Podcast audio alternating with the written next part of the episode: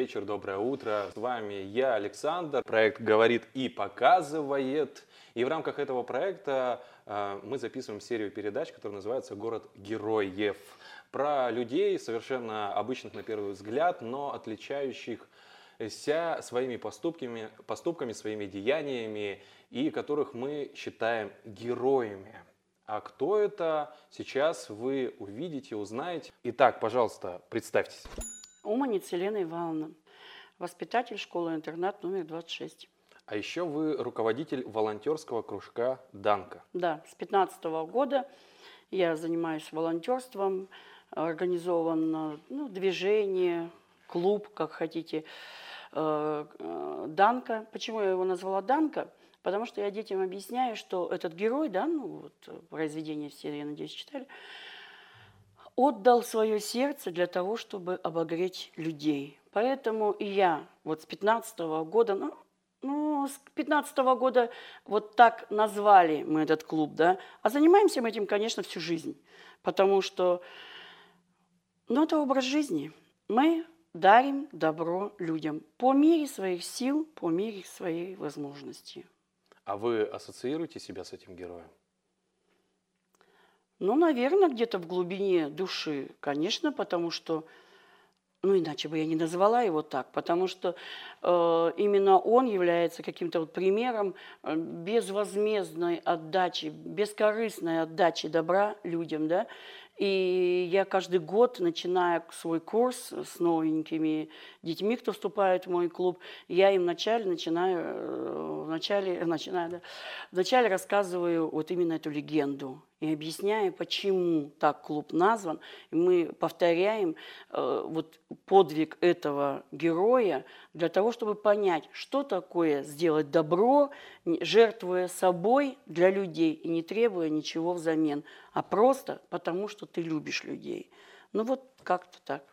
А как думаете, а, ваш волонтерский кружок ждет такое же будущее, либо исход, как у этого героя? Все мы прекрасно помним, чем там закончилось. А вы знаете, я живу по принципу «я сегодня так живу», а как будет дальше? Да, ну как будет, так будет. Я надеюсь, что все будет хорошо. Будет хорошо, потому что я знаю, что есть уже выпускники, которые вот у нас занимались, да, и закончили школу, они продолжают так жить. И они рассказывают, звонят мне, приезжают, они рассказывают, что вот как они живут, как им помог э, вот этот кружок, как помогли мы вот пониманием своим, что есть в жизни хорошее, есть в жизни позитив, который, ну, надо видеть просто и ну, жить самому так, тогда и всем будет нормально. Мне нравится ваша позиция, это очень-очень хорошо, позитива, да, всем нам. А, больше позитива в нашу жизнь. И э, вы обмолвились вначале, э, что вы воспитатель. И скажите мне, как вы оказались в этой профессии и почему именно воспитатель? Ну, вообще, я закончила Иркутский государственный педагогический институт по специальности преподаватель биологии и географии. Первое время я работала э, в Тулуне преподавателем э, естествознания в Тулунском педучилище. Но потом, волей судьбы, я вернулась в поселок, ну, как эти, декретные, пять лет. А потом я попала работать в приют. В приюте я работала заместителем директора э, по реабилитационно-воспитательной работе 10 лет. А потом я наткнулась на объявление, что в 26-ю школу нужны воспитатели. Я решила, что, наверное, ближе мне по моему духу, не перекладывать бумажки и не, там, не составлять отчеты, как заместитель директора, а работать с детьми. И вот вы знаете, как-то так вот уже 15 лет, считай, как-то так меня к бумажкам и не очень, а вот с детьми это такой позитив. Это, знаете, наверное, э, своего э, рода такая зависимость, когда ты видишь вот эти глаза восторженные, а особенно как у меня сейчас второй класс – как которых я очень люблю. Второй Б – это самые крутые мои. Когда ты их учишь, вот сегодня, например, мы провели такую ну, мини-акцию, мы пели песни и даже танцевали по видео звонку девочки, которая лежит в Ангарске в больнице вот уже месяц. Но вы знаете, что это такое, когда ребенок лежит вдали от родителей, да, э, эти процедуры, эти, этот ребенок два раза в год проходит эти процедуры. Ну, не, они не все такие приятные, в смысле, они все для нас. Когда она мне рассказывает, у меня аж, ну, я не медик. И вот мы сегодня с ребятишками, я им объяснила, что вот девочка, ну, объяснила ситуацию, вы бы видели их глаза – с каким восторгом они пели, как они танцевали. Вот тут они были готовы, а давайте мы еще рисунки покажем, а давайте мы вот это сделаем, чтобы только она улыбнулась. Вы знаете, вот это все, что мне нужно в жизни. И знаете, ну вот так, 55 лет воспитатель. Ну как-то так. А хватило ли времени на своих детей в этом всем?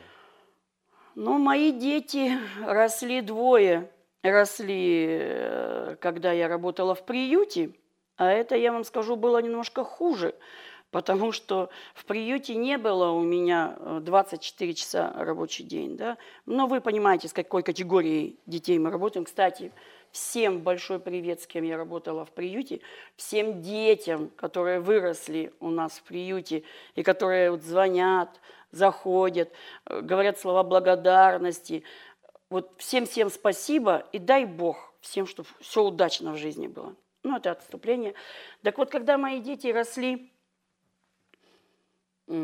Владя и Елизавета, они росли, когда я работала по 27, по 28 часов в сутки, как тут говорил герой в фильме, да, заранее вставал.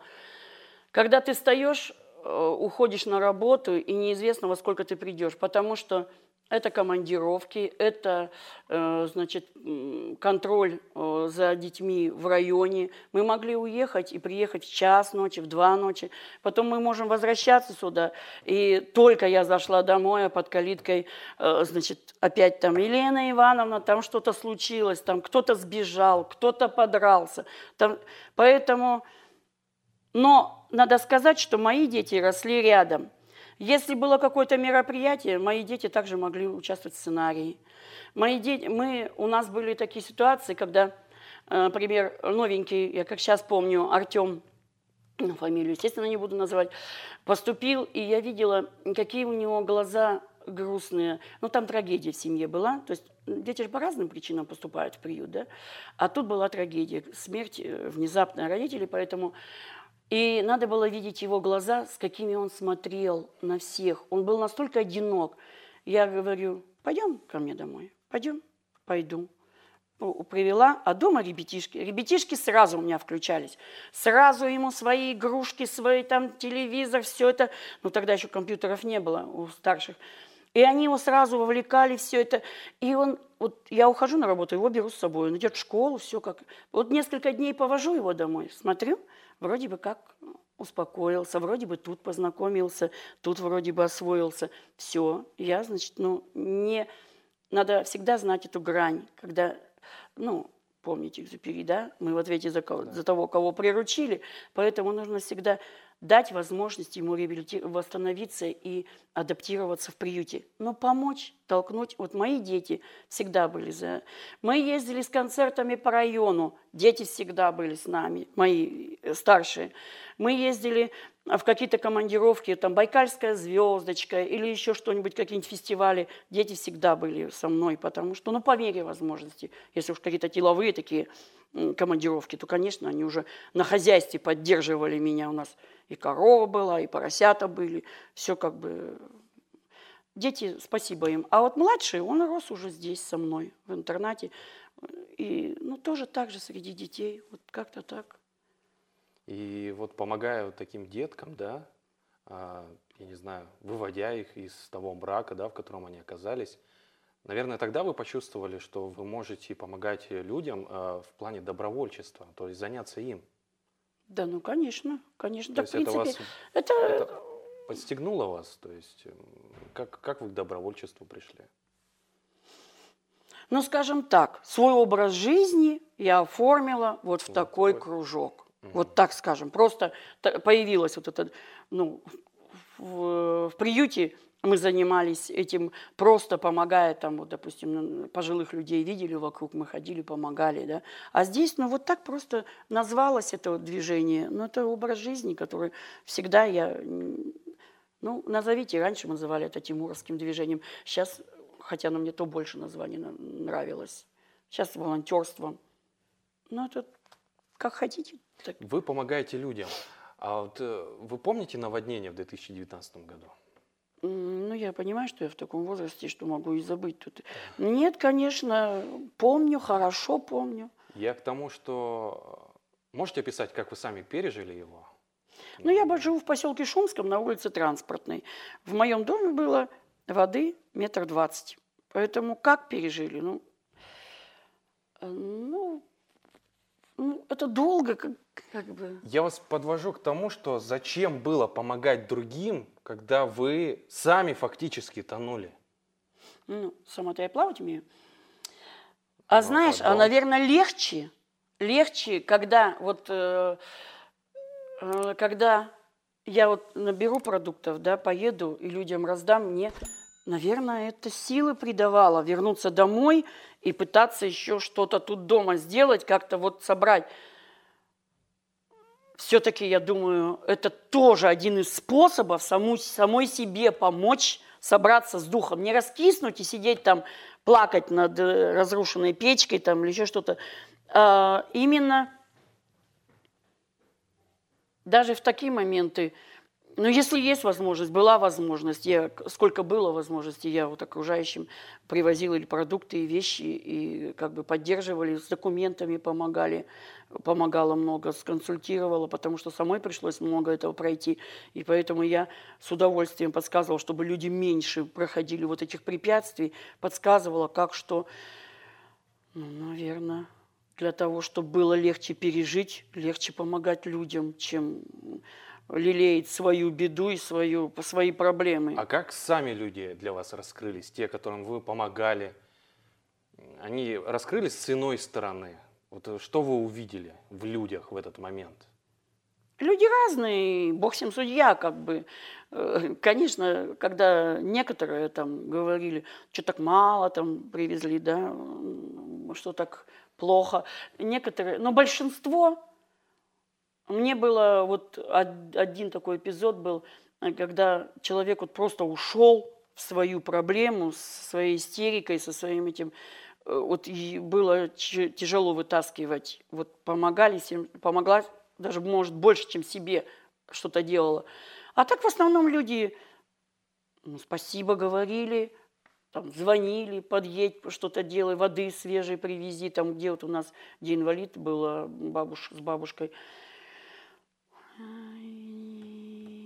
да нормальные люди, нормальные люди. Мало кто, кого сломала вот это, это единицы, кого эта беда сломала. Все старались друг другу помогать, и все поддерживали друг друга, чем могли. Ну, по мере сил. То есть вы а, ощутили сплоченность в этот момент? Тоже ощутили поддержку в свой адрес? Или вы только делились этой поддержкой? Да нет, конечно, помогали люди. Вы что, у меня такие подруги, такие... Кстати, привет подругам всем. В Питер особенно. А, да вы что? Нам и коллеги приезжали, помогали с работы, с Нижнеудинска. И друзья, ну и родственники, естественно, и финансовые. Э, конечно, беда бедой, но вот этот э, черта, наверное, русского народа не ополчаться друг на друга, да, в такую минуту, а вот хоть чем-то, хоть, я не знаю, там, хоть, да хоть добрым словом. Нет, все люди молодцы. Да, сплачивает такая, как бы не хотелось этого признать, но такие катаклизмы, они идут на пользу. Вот в плане осознания того, что не все в этой жизни плохо, и, и мы многое можем сами сделать, сами помочь друг другу. Наверное, как-то так. Подкаст записан в рамках проекта «Говорит и показывает», реализуемого Нижневудинской районной общественной организации социального развития доверия при поддержке Фонда оператора грантов президента Российской Федерации на развитие гражданского общества.